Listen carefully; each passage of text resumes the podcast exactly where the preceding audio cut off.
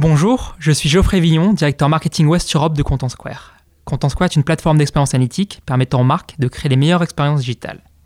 Bienvenue dans ce podcast CX Circle by Content Square. Magazine, conférences, articles de blog et podcast, CX Circle c'est aujourd'hui plusieurs rendez-vous pour dessiner entre experts l'expérience digitale de demain. Au programme aujourd'hui, l'expérience digitale des collaborateurs au service de l'expérience client. Mathieu Flegg interview pour nous Racel Lesage, Chief Operation and Promotion de la Digital Factory de Air France, qui nous explique en détail comment une bonne expérience client en ligne commence d'abord par celle des collaborateurs. Ils reviennent sur la création et le succès de la Digital Factory d'Air France, véritable centre d'innovation au service de la transformation digitale de l'entreprise. Je ne vous en dis pas plus et je vous laisse découvrir cet échange sans plus attendre. Bon épisode. Bonjour à tous, merci. Euh, déjà ravi de revoir physiquement les personnes. Ça faisait un an que je n'avais pas vu Rachel euh, avant toute cette période de Covid. Euh, Aujourd'hui, donc vous l'avez dit, on travaille nous à l'accélération de la transformation digitale des entreprises. Et c'est dans ce cadre-là qu'on avait rencontré Air France il y a un peu plus d'un an maintenant. Et la question que j'ai pour Rachel, qui représente aujourd'hui la Digital Factory, c'est est-ce que tu peux nous donner un peu donc, la raison d'être de cette Digital Factory au sein d'Air France et quelles ont été les missions avant le Covid qui lui étaient données notamment? Merci Mathieu. Euh, effectivement, j'ai eu la chance de faire partie de la petite équipe qui a créé la Digital Factory d'Air France il y a trois ans maintenant, avec un mandat très simple. C'était justement accélérer la transformation digitale de l'entreprise en accompagnant les projets digitaux des différents métiers. Euh, mais il ne s'agissait pas de recréer une structure à une organisation qui était déjà pléthorique. Non, on avait ce mandat-là et puis une manière de le faire un petit peu inédite dans l'entreprise on nous a demandé de le faire en étant une, structure petite, on est seulement une vingtaine de personnes, une structure petite et éphémère, puisqu'on a une durée de vie de 5 ans, enfin de 2 ans maintenant, puisqu'on a été créé, euh, créé il y a 3 ans. Euh, et puis l'autre euh, chose un petit peu inédite, c'est qu'on a abordé les sujets de façon nouvelle dans l'entreprise, avec une démarche très orientée design thinking, ce qui n'était pas forcément le cas auparavant. Donc on a commencé à travailler il y a 3 ans. Euh, de façon euh, en mettant les mains dans le cambouis, ce qui était aussi assez inédit dans, cette grosse entreprise. On avait un premier sujet, un premier collaborateur, et on a commencé à travailler, tout en recrutant aussi un petit peu à l'extérieur, parce qu'on voulait venir, faire venir des expertises qu'on n'avait pas trop dans l'entreprise, type designer. Et puis en cherchant un lieu où mettre cette équipe, on voulait un lieu collaboratif au, plus cœur, au cœur du siège, pas, euh, pas hors sol. Et on n'avait pas de lieu. Et du coup, on s'est retrouvé à gérer un projet immobilier, on voit quelques images, en parallèle de la construction de cette équipe et de cette activité, en construisant euh, au cœur du siège, devant une esplanade qui était très vide, un bâtiment modulaire qui arrivait en quelques mois. Et là, le projet a pris une autre dimension, puisqu'on a, là, on aborde la transformation digitale pas seulement du point de vue des process ou des outils, mais on aborde la culture, parce que ce lieu, il incarne un petit peu un nouveau mindset, et puis, on a testé plein de choses dedans. On a fait des semaines entières événementielles. On essaye de mélanger à la fois les différents métiers de l'entreprise qui ne se croisent pas forcément toujours, et puis d'être un lieu ouvert sur l'externe où interne et externe se mélangent. Donc, on a testé plein de choses en 2019.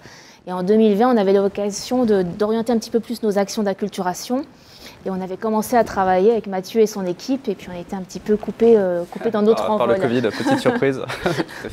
Euh, effectivement, à l'époque, on s'était rencontrés pour euh, notamment construire ce qu'on appelait un baromètre de confort digital. Ce baromètre de confort digital, il a été basé sur bah, des différents focus group métiers, et le but, c'était de définir un indicateur, on va dire, de l'impact de des actions, notamment de transformation d'Air France, sur bah, ce qui se faisait en, en interne. Et je dirais que sur ce baromètre, euh, il y avait un lien assez fort entre la partie expérience collaborateur pour finir par servir in fine l'expérience client. Aujourd'hui, est-ce que tu as d'autres exemples de ce qu'a pu faire la Digital Factory sur ce lien entre expérience collaborateur et expérience client? Du coup, pour rendre un petit peu plus concret ce qu'on fait, on est effectivement orienté vers l'interne, donc en B2E, euh, Business to Employees. La plupart de nos projets euh, adressent l'expérience collaborateur. Et c'était aussi partie du constat euh, qu'on a nos, nos, clients avaient une expérience digitale qui n'était pas si mauvaise parce qu'on avait beaucoup investi dans le digital, on fait plusieurs milliards de chiffres d'affaires en e-commerce. Mais en revanche, on est une boîte euh, assez tech depuis très longtemps. Et quand on regardait nos expériences d'un collaborateur, quelquefois, on repartait quelques dizaines d'années en arrière avec des outils qui étaient assez vieillissants et une expérience qui n'était pas terrible. Donc c'est aussi l'une des raisons d'être de la Digital Factory. Donc on a abordé euh, un certain nombre de, sujets euh, liés à l'expérience salariée. L'un des sujets emblématiques qu'on a géré, on a accéléré l'outil d'évaluation des performances des collaborateurs Auparavant, on avait un entretien annuel avec un outil annuel qu'on remplissait chaque, an, chaque année. Et là, on a euh, créé un outil en interne qu'on a développé avec l'IT, euh, Air France KLM, euh, qui s'appelle Time to Meet, qui permet de gérer les choses de façon plus agile, avec des priorités sur des, temporalités différentes, différents évaluateurs, etc. Donc ça, ça améliore l'expérience collaborateur, mais on, a une forte conviction qu'améliorer l'expérience collaborateur, ça a un impact in fine sur l'expérience client. Quand on, est mieux au fait de ces, targets, quand on est plus satisfait des outils, quand ça va plus vite, qu'on a plus accès aux bonnes data, ben, in fine, forcément, ça améliore l'expérience, l'expérience du client. Euh, un autre projet emblématique que je peux, que je peux citer, c'est le projet e-logbook.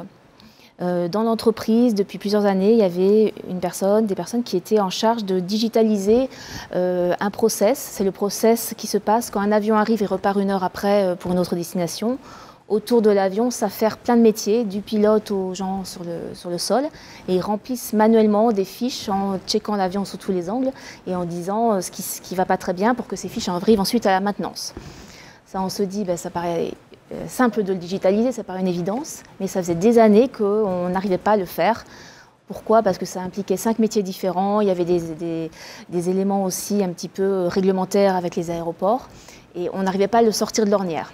Et en abordant ce sujet avec, euh, avec une approche design thinking, en mettant autour de la table les différents métiers, en revenant à quelle est la vraie problématique qu'on veut résoudre, quelle est la vraie priorité, on, a fait, je sais pas, une cinquantaine d'interviews, on a fait des ateliers qui mélangeaient les métiers, ce qui était plutôt rare dans l'entreprise finalement. On a réussi à sortir ce, sujet de l'ornière. Et puis, bah, si on, l'information sur quelle pièce doit être réparée va plus vite à la maintenance, on imagine qu'il y a moins de retard, que tout ça, ça bénéficie au client final, forcément. C'est intéressant parce que si on reparle d'expérience collaborateur, nous par exemple, on, a pu observer qu'après le premier confinement, on a beaucoup de clients qui ont, pris, enfin, qui ont vu ça comme un momentum en se disant ok, c'est maintenant qu'il faut accélérer. Je trouve intéressant que vous, vous l'ayez, euh, anticipé et que vous ayez notamment mené ce projet de baromètre. Euh, si on parle de transformation digitale aujourd'hui, in fine quand même, euh, pour les comités de direction et autres, le but c'est quand même d'améliorer la performance business. Aujourd'hui, quel lien fais-tu entre la Digital Factory, la mission de la Digital Factory et cette nécessité? Mm. Effectivement, on est là pour 5 ans et puis on a carte blanche. on ne nous, demande pas des comptes en permanence, mais on se, donne cette exigence à nous. Vraiment obsédé par la valeur et qu'on apporte. Donc sur tous les projets, euh, on est tout le temps en train d'essayer de catégoriser quelle valeur ça apporte. Est-ce que ça fait gagner du temps? Est-ce que ça fait gagner en qualité d'expérience? Est-ce que ça fait gagner en meilleure utilisation des datas et puis de temps en temps aussi, il y a du, cash euh, à la clé. Euh, je peux citer un, sujet sur lequel on travaille en ce moment avec nos, collègues de la maintenance. Donc la maintenance, c'est des personnes qui réparent des avions pour d'autres compagnies aériennes qui sont nos clients en, B2B. Euh, et c'est des contrats assez complexes avec plein de clauses où quelquefois il, y a des, il y a des clauses qui déclenchent des pénalités. Et finalement, on s'apercevait que ces pénalités, on ne les avait pas payées parce que le, le process était complexe, tout était manuel. Donc on a travaillé sur ce sujet avec notamment notre data engineer qui a fait du text mining, qui a développé pas mal de choses. Et puis là, on arrive avec un, vrai euh, business case où en gérant ce sujet-là, il y a des quelques millions à la clé par an qui vont être générés qu'on peut voir, c'est, alors ça j'ai pu l'observer à force d'interagir avec la Digital Factory, c'est que vous êtes quand même dans le dur de la transformation. Parfois on peut voir des transformations un petit peu marketing. Et euh, depuis un an, on va dire qu'on y est un peu dans le dur hein, suite à la crise Covid. Euh, comment est-ce que, alors on sait que le, Covid a eu un impact sur Air France, ça personne ne peut le nier, euh, mais comment est-ce que ça fait évoluer la mission de la Digital Factory, la façon dont vous fonctionnez aujourd'hui? euh, du coup, oui, effectivement, on est touché de plein fouet euh, par la crise actuelle. Et encore maintenant, on, va s'en sortir parce qu'on pense qu'on a les bonnes bases, mais c'est compliqué. Et cette petite équipe de 20 personnes, dans, tout, ce, dans tout ce, contexte, on aurait pu se dire, mais que fait-on de cette équipe? Et en fait, la crise nous a euh, aussi au hasard des, restructurations des organigrammes, nous a rapprochés du COMEX et on se retrouve à travailler sur des sujets un peu plus stratégiques. On est de moins en moins sur des projets de digitalisation, puis on s'aperçoit que finalement, digitaliser quelque chose qui est bien carré, un process qui est carré, une organisation qui est carrée, finalement c'est facile, mais on remonte en amont, donc on travaille sur les process et même sur les organisations. On s'aperçoit que les méthodes qu'on a développées, elles permettent de gérer tout type de problématiques complexes y, compris des problématiques de transformation et de restructuration des organisations. Donc on est sur des sujets plus stratégiques, moins digitaux, mais qui, ont, qui sont clés pour l'avenir de l'entreprise en ce moment.